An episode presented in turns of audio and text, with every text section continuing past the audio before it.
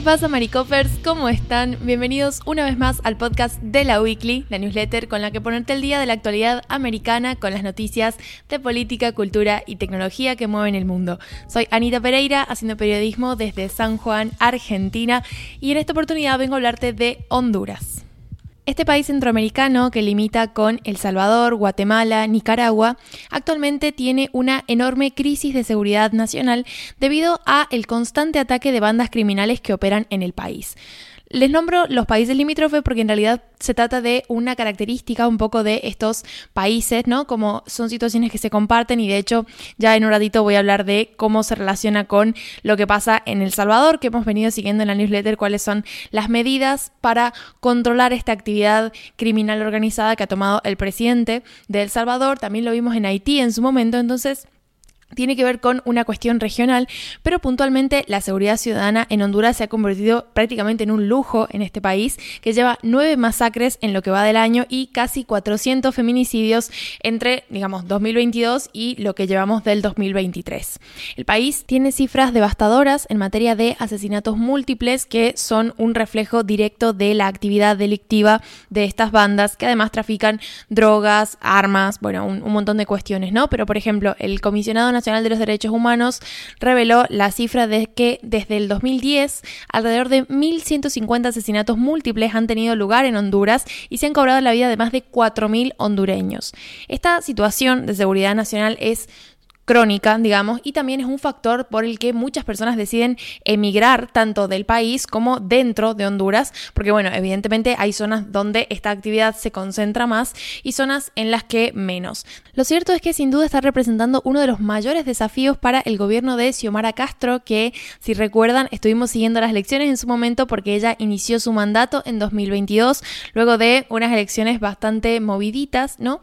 Y este evidentemente está siendo uno de sus mayores desafíos y de hecho es un tópico que lleva implícito mucha frustración porque lo cierto es que la administración de Xiomara Castro ha estado tomando varias medidas y ahora les voy a explicar la, de, la más importante de ellas, que es el estado de excepción, pero ninguna parece estar dando los resultados necesarios o al menos mostrar un eh, descenso significativo en la cantidad de homicidios. Si bien las cifras de la policía hablan de que la situación se está pudiendo controlar mejor gracias a medidas como la del estado de excepción, no hay cambios, digamos, tan grandes como para que estas medidas se puedan ir eh, controlando o se puedan ir terminando, porque el estado de excepción, justamente como su nombre lo indica, no se trata de una medida que se supone que se debe mantener en el tiempo. De hecho, eh, lo que pasa con el estado de excepción es que se suspenden muchos de los derechos constitucionales básicos, como el derecho al libre tránsito por el país. Entonces, eh, si bien se entiende que se toma esta medida para controlar ciertas cuestiones límites, como es, por ejemplo, el, ataque constante de bandas armadas ¿no? a la ciudadanía,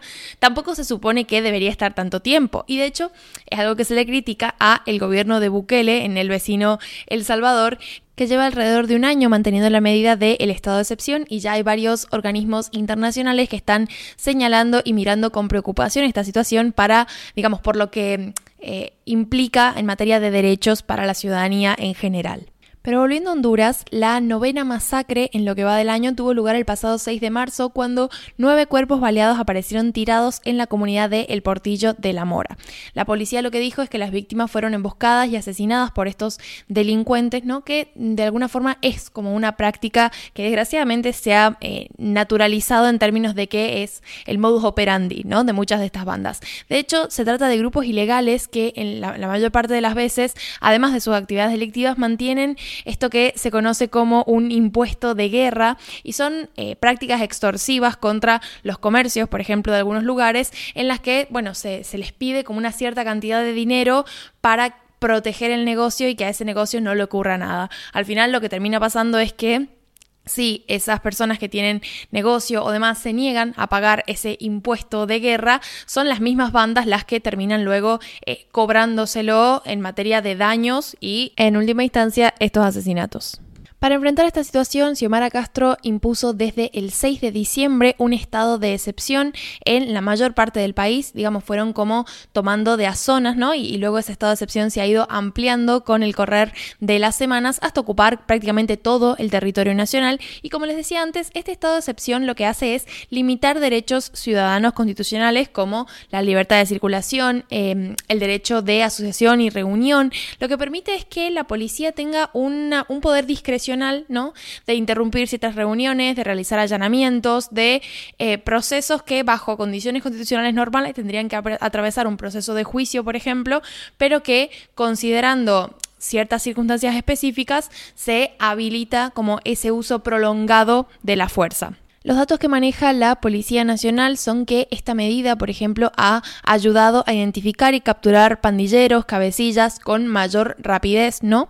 Y de hecho las últimas cifras hablan de más de 4.200 capturados por delitos de este tipo, pero la medida sigue sin lograr garantizar este mínimo de seguridad ciudadana, que de hecho con esta tragedia del pasado 6 de marzo un poco se puso en evidencia, ¿no? Como parece que el gobierno está tomando un montón de medidas y sin embargo esas medidas no logran terminar de controlar la situación en las calles y por eso también la, reacción ¿no? de la presidenta Xiomara Castro que en Twitter tuvo un par de declaraciones fuertes, pero fuertes en el sentido de que parecía, em, digamos, como superada por las circunstancias, ¿no? Ella hizo un hilo de Twitter un poco em, echando la culpa o responsabilizando más que nada a la Secretaría de Seguridad para frenar la escalada de violencia porque Dijo algo así como, em, he hecho todo lo que me han pedido y, nombra todas las medidas que se han ido tomando y sin embargo la situación sigue sin eh, resolverse en algún punto o al menos sin ver, sin, sin que se vea un cambio eh, significativo, ¿no?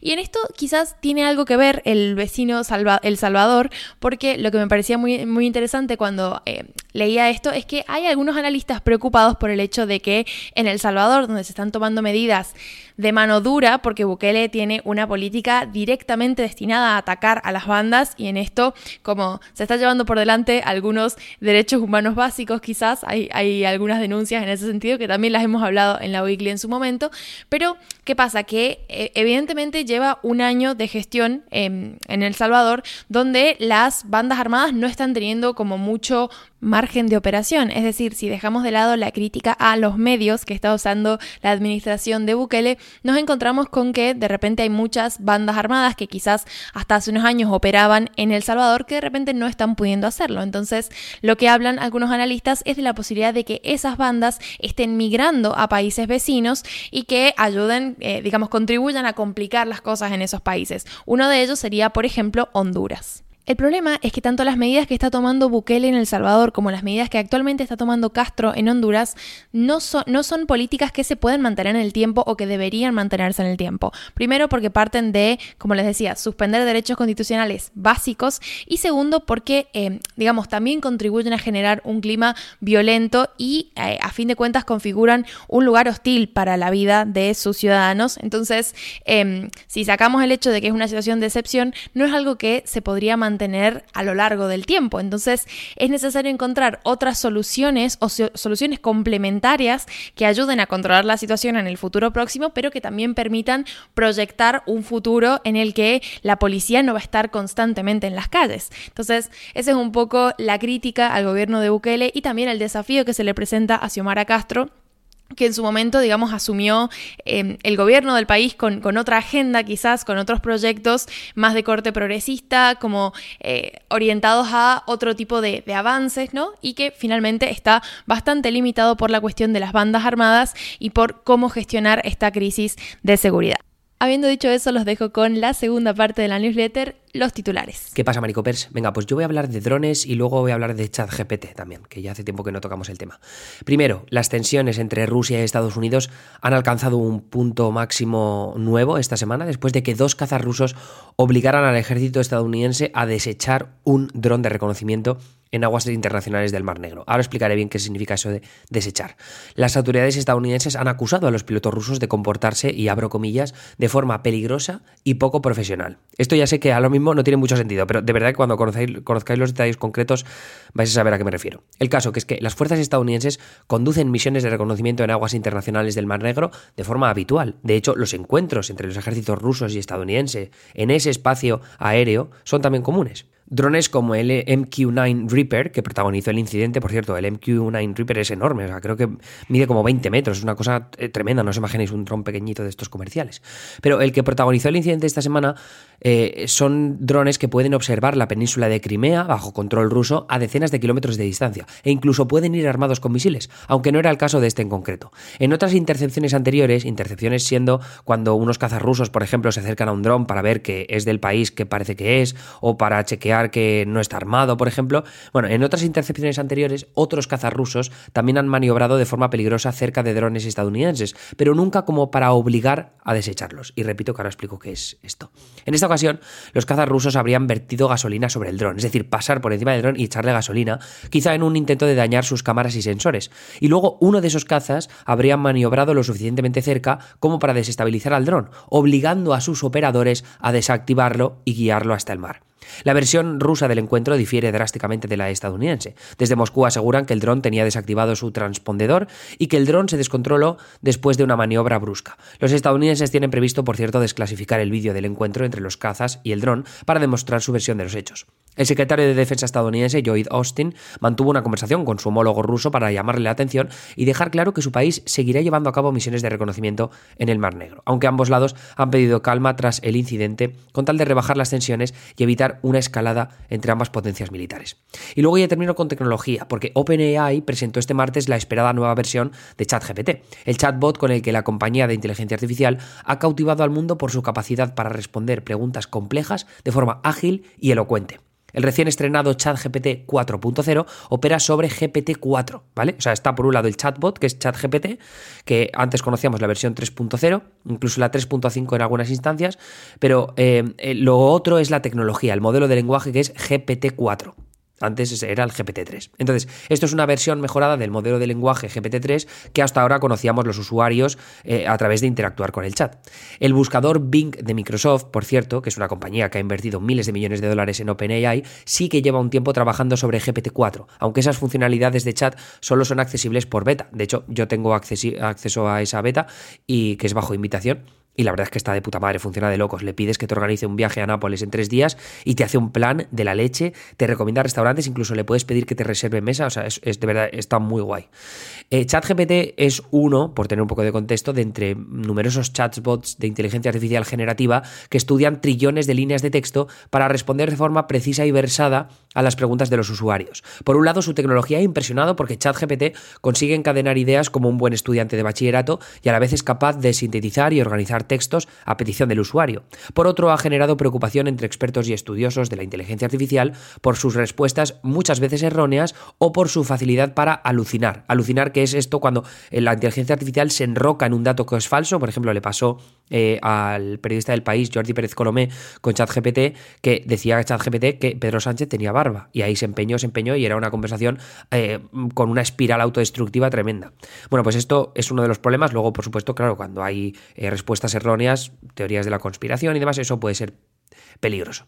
Eh, y luego el otro tema que ya comentamos en otra ocasión, pero que ese ya lo desarrollaremos más adelante conforme se pruebe más este GPT-4, que tiene que ver con la influencia emocional que puede tener con nosotros lidiar con inteligencias artificiales. Pero eso, como digo, lo dejamos para otro día. Con ChatGPT 4.0 OpenAI consigue dejar atrás algunos defectos de su versión predecesora con resultados si cabe más sorprendentes, aunque manteniendo ciertas fisuras, cabe decir. ChatGPT 4.0 responde de forma más concisa y acertada que 3.5 o que 3.0, aunque todavía puede llegar a tener problemas para dar respuestas estrictamente rigurosas y actualizadas. Por ejemplo, quizá te diga que alguien que ha muerto en estas últimas semanas todavía vive. ChatGPT 4.0 puede describir imágenes, por cierto, de forma muy específica, ofrece consejos médicos y argumentos legales a niveles que impresionan a los expertos y edita y analiza textos a una capacidad excepcionalmente útil. ChatGPT 4 solo está accesible bajo invitación y dentro de ChatGPT Plus, que es el servicio de suscripción de pago del chatbot, pero será solo ahora que más usuarios podrán poner de verdad a prueba sus capacidades y sus deficiencias. Eso es todo por mi parte, gente. Me escucháis de nuevo mañana. Eh, esta semana creo que será la última que salgamos miércoles, jueves, no, perdón, jueves, viernes y sábado. A partir de la semana que viene ya retomamos la newsletter del martes y luego miércoles, jueves, viernes y luego el sábado con la noticia que se nos escapó de Mario, porque ya he terminado mis viajes viajes, he estado viajando, ahora mismo estoy en Cádiz, eso es lo único que os puedo contar así a nivel de spoiler, pero que sepáis que, eso, que esto es un proyecto muy ambicioso y que por eso estoy bastante desaparecido de Twitter, también veréis que estoy muy poco activo, pero nada, la semana que viene mm, creo que podemos recuperar ya el ritmo bien, así que espero que eso, que, estéis contentos con la vuelta al ruedo. Por mi parte, muchas gracias, un abrazo y hasta mañana.